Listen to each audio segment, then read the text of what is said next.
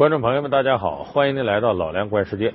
今年八月二十五号，在贵州省贵阳市发生了一件令我们感到不寒而栗的事情。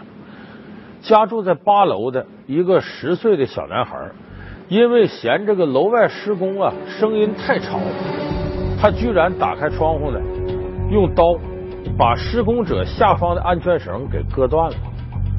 幸亏这个消防大队呢在第一时间及时赶到。才把这悬在半空的施工者给救下来了。事后问这孩子呢，这孩子就说：“我正在看动画片《喜羊羊》，我嫌外头声音太吵，我就给他割断了。”右旋下半部分被人用刀给切断了，造成他这个上下困难，就被卡在这个中间了，大概在二十五米左右。那么像这样的孩子，我们现在通常管这种孩子叫“熊孩子”。你看看最近这些年的新闻，你会发现，这样有恶意行为的熊孩子似乎是越来越多了。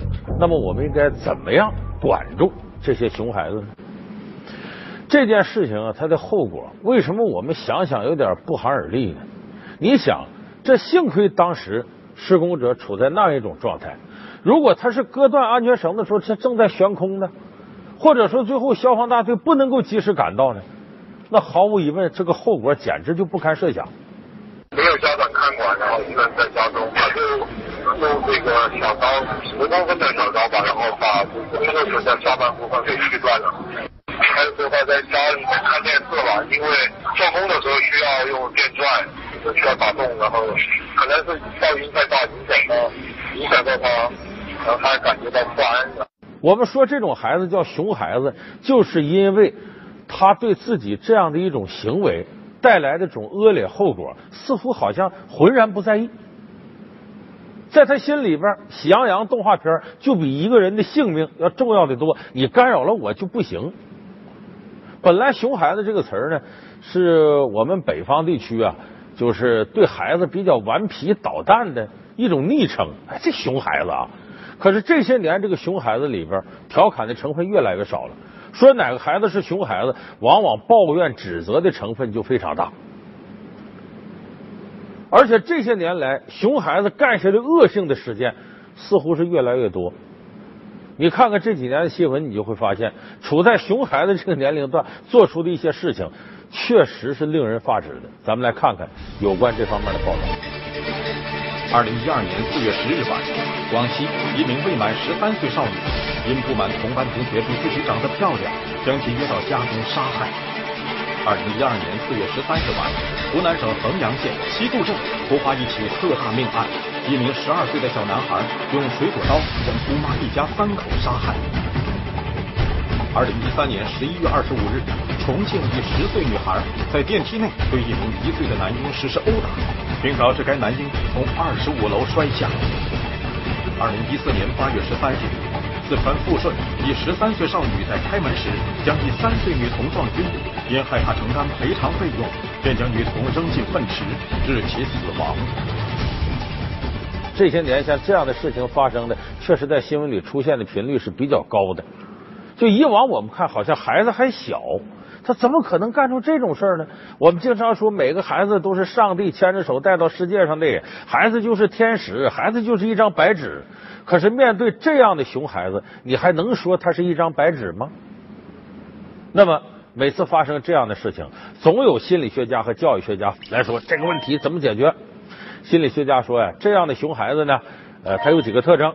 首先一个呢是极度自我为中心，第二个是自我控制欲望很差，第三个呢还没学会社会规范，就没判断明白这个事情的后果会有多大影响。所以，熊孩子的年龄段呢，往往集中在小学的这个中低年级，因为比这样的孩子再小，幼儿园的孩子没有破坏力的，再大一点孩子又懂事了。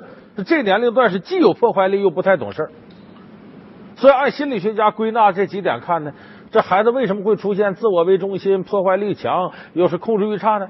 跟家长教育有直接关系，确实是。因为我们看到这些极端造成恶性事件的熊孩子呢，往往在之前。都有一个类似的行为发展过程，这个在我们身边似乎更常见。比方说，我们坐火车、坐飞机或者在餐馆吃饭，你会经常看到旁边家长带着的熊孩子这些行为，有时候过来抢你的东西，啊，甚至对着你吐吐沫，或种种侵犯你的一些行为。而他旁边的家长呢，往往是带着慈祥的面容、慈爱的目光看着这孩子。有的呢是轻轻呵斥，有的不加劝阻。你要是管过这孩子，这家长站出来河东狮吼一般。就这种情况，恐怕在我们的生活当中并不少见吧。我就说，每一个熊孩子背后，往往都有溺爱他的长辈说不定我们电视机前看我们节目的观众朋友里，就有这样带出熊孩子的爸爸妈妈、爷爷奶奶、姥姥姥爷。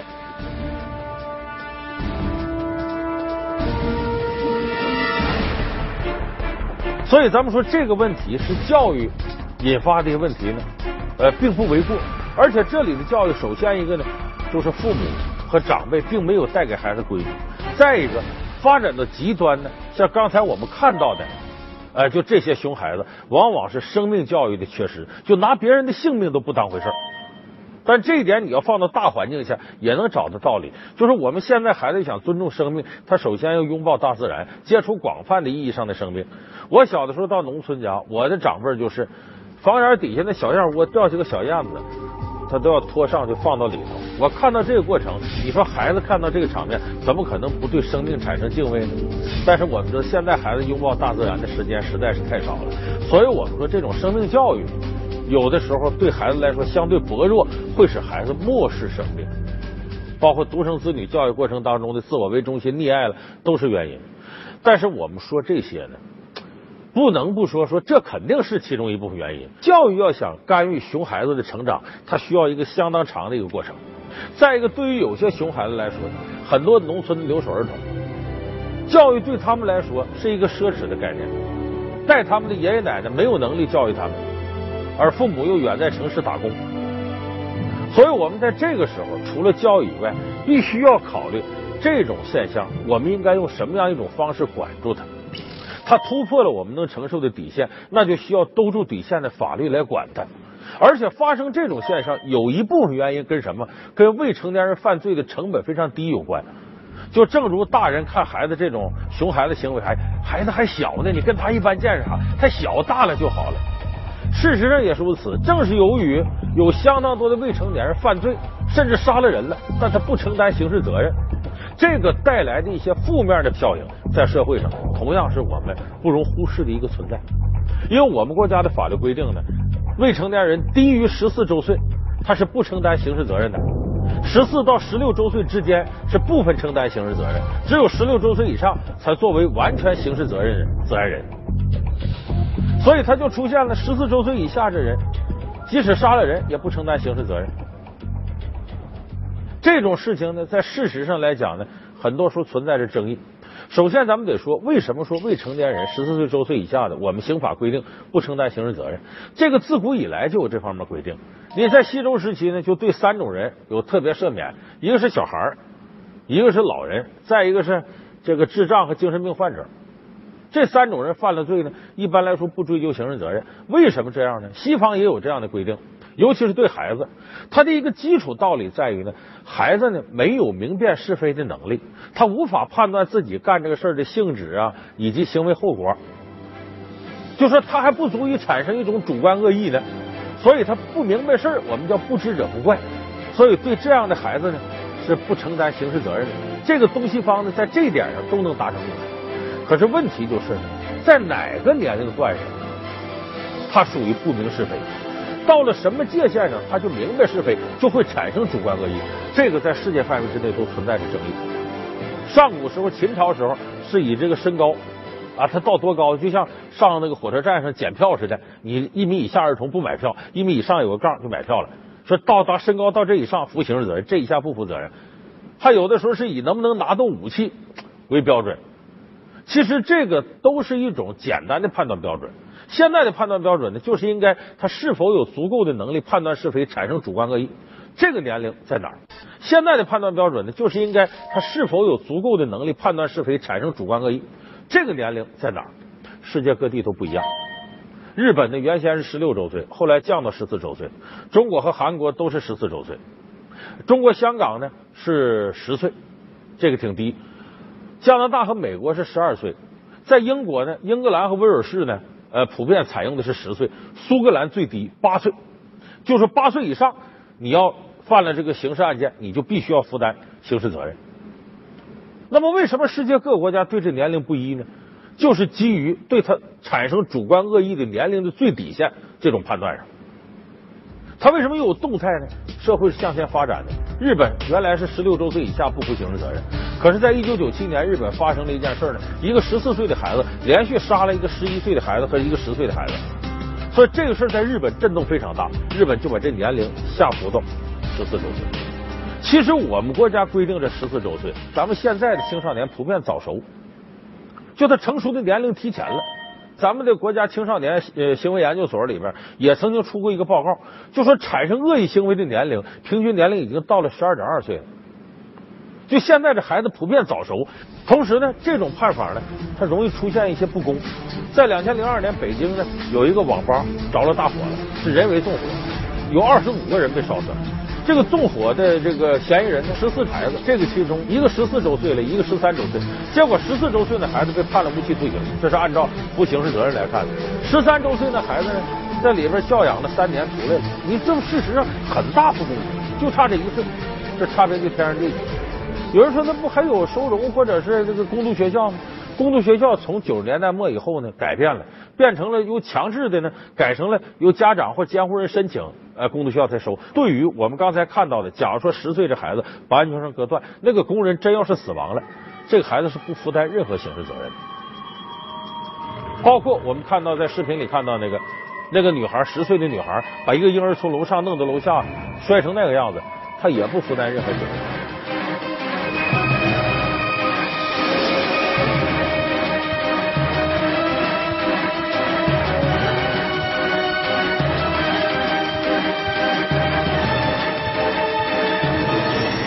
个事实上跟我们原来的初衷就不一样了，就是他具不具备明辨是非能力，他是不是产生主观恶意呢？我认为这个十岁的孩子和以视频里十岁的女孩，她尤其是那个女孩，她在打那个婴儿和把那婴儿往下摔的时候，她就有足够的主观恶意。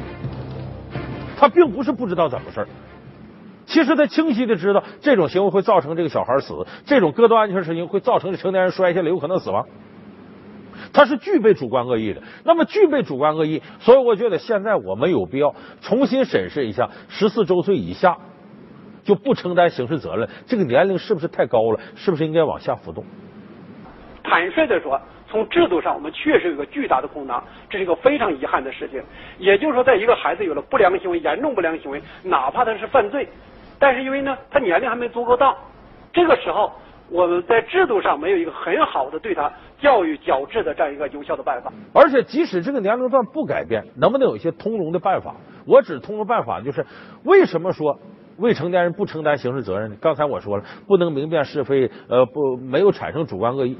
那假如说他没到十四周岁，但是法律通过各种各样的证据来证明他已经产生了主观恶意呢？我们是不是就可以按照十四周岁以上来判他呢？因为有相当多的未成年人犯罪没有得到惩处之后呢，他们再次长大以后再次犯罪的比例是非常高的。就假如你不在这个萌芽状态把它遏制住，后边无可想象。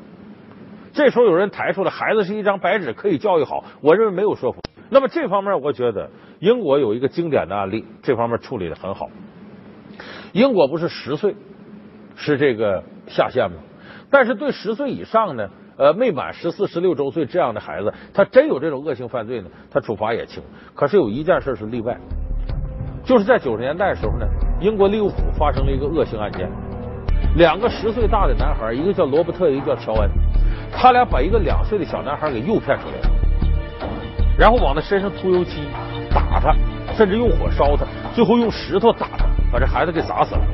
砸死之后呢，这俩小男孩呢，把这个两岁男孩呢尸体拖到铁轨上。等着火车过来压他，来制造一起意外事故。结果这个事情激起了民愤，最后这俩孩子呢，呃，被这法庭呢开始是判了八年，完了又加刑又判了十年，最后有两万八千多英国人上诉，说判的太轻，最后判到十五年。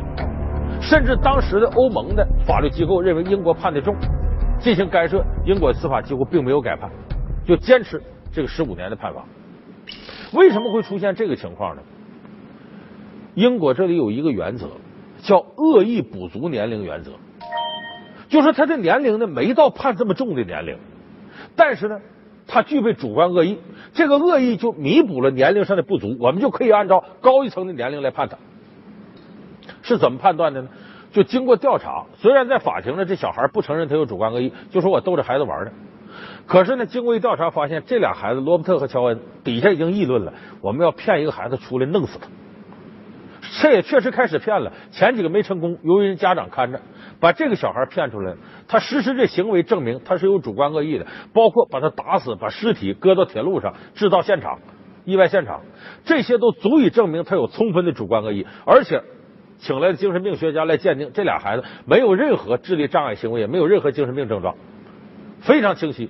所以法庭判定他们具备主观恶意。你具备这种主观恶意，就按照有主观恶意的年龄去判你。最后把这孩子判十五年。就我们现在很多孩子既然早熟，可是中国呢南北相差不一样，东西也不一样。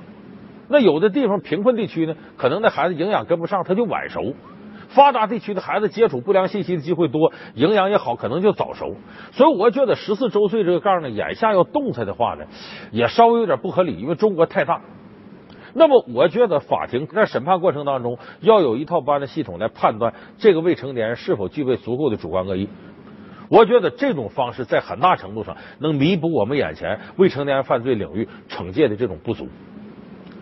所以我说这个原则。应该可以作为司法的原则性和灵活性相结合的一个典范。我们的少年刑事司法不过是整个成年人刑事司法的一个微缩版。你比如这个，因为未成年人，这个应当从轻减轻处罚，这个主要是一个成年人刑事司法的一个微缩版。但实际上，我们来看西方很多国家，他的少年刑事司法是针对于你比如不满十八周岁的这些未成年的孩子，在有了不良行为、严重不良行为。